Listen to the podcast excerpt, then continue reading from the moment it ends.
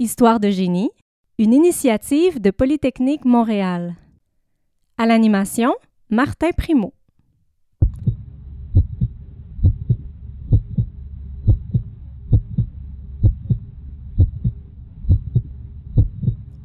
Ce battement de cœur, ça aurait pu être celui de Hanne Larsen, le premier patient au monde à avoir bénéficié d'un stimulateur cardiaque artificiel, un pacemaker. Aujourd'hui à Histoire de génie, le récit d'un homme dont la vie aurait pu s'arrêter quelque part à la fin des années 50 et qui pourtant a traversé le nouveau millénaire. Tout ça grâce à de brèves impulsions électriques.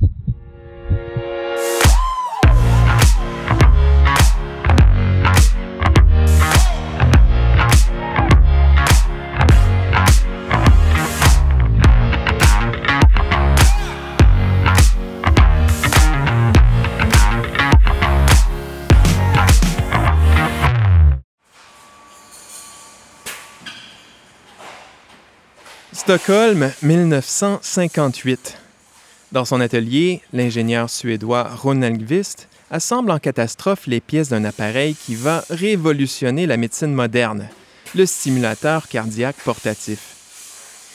Le temps presse, la vie de son compatriote Hanne Larsen est en jeu. Cet ancien membre de l'équipe nationale suédoise de hockey n'a que 43 ans, et pourtant, il est incapable de sortir de son lit. Les signaux de son cœur sont brouillés.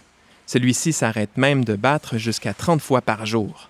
Bref, le monsieur a besoin d'une assistance d'urgence.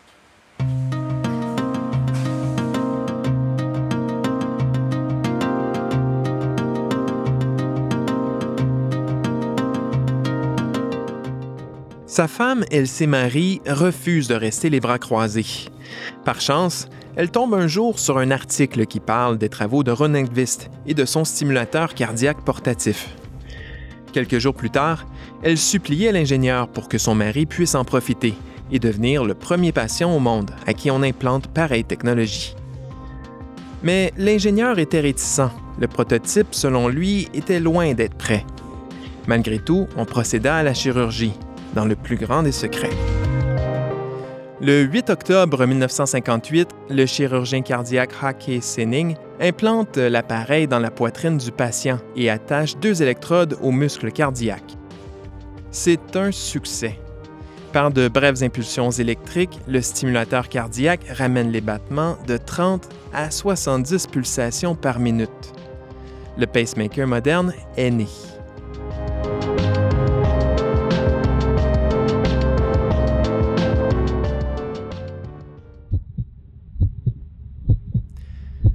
Le muscle cardiaque répond normalement à un stimulateur électrique naturel appelé le nœud sinusal, qui lance périodiquement une décharge électrique dans le cœur pour forcer ses deux cavités supérieures, les oreillettes, à se contracter.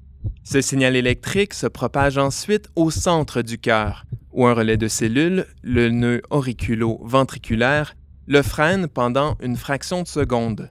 C'est juste assez pour retarder la contraction des ventricules un peu plus bas. Chaque minute, ce circuit électrique coordonne de 50 à 80 battements cardiaques. Mais quand il flanche, le cœur devient incapable de garder la cadence. Il a besoin d'aide. Et c'est là que le stimulateur cardiaque entre en jeu.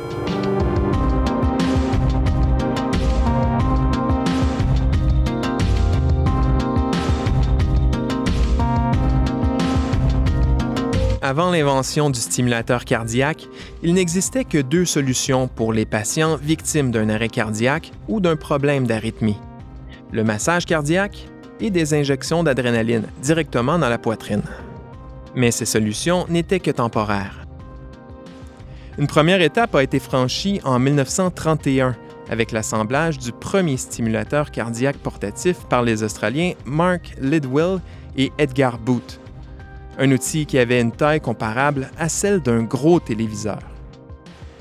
Puis, vers 1950, le Canadien John Hopps ajoute une composante qui permet d'utiliser l'appareil en dehors du contexte d'une chirurgie. On amène les électrodes jusqu'au cœur par des cathéters intraveineux. Le hic, c'est qu'aucun de ces appareils n'était portatif. Pour qu'ils fonctionnent, il fallait même les brancher à un mur.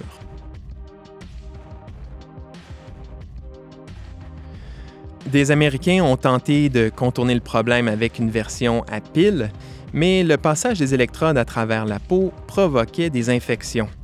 Bref, il fallait une solution où tout l'attirail allait être implanté sous la peau. Et c'est l'ingénieur Ronald Gvist qui y est arrivé en premier.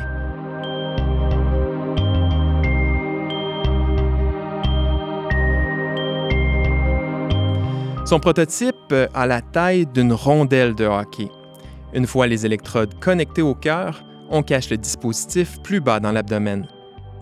Le prototype inséré dans la poitrine d'Annie Larchen le 8 octobre 1958 aura fonctionné à peine quelques heures. Le patient est retourné sur la table d'opération le lendemain pour recevoir un deuxième stimulateur. Celui-là aura été bon pour six semaines avant d'être remplacé à nouveau. Au cours des 60 années qui ont suivi, le stimulateur a poursuivi son évolution. On l'a bâti plus petit, on a raffiné les techniques de son implantation, on lui a même greffé un microprocesseur. Désormais, il écoute le cœur, enregistre les battements et la pression cardiaque, s'adapte selon les situations et n'agit qu'en cas de nécessité. Rien de moins qu'un ange gardien pour les cœurs malades.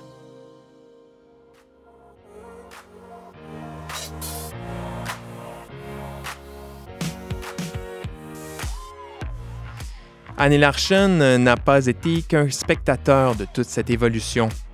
On lui a implanté au total 25 stimulateurs cardiaques différents au cours de sa vie. Grâce à cette petite invention, il a vu passer la vague créée par les Beatles et les Rolling Stones et même celle de ABBA. Il a aussi vécu la construction puis la destruction du mur de Berlin, en plus d'assister à l'arrivée d'Internet et de la téléphonie sans fil. Tout ça grâce à sa femme Elsie Marie, qui refusait de le voir mourir.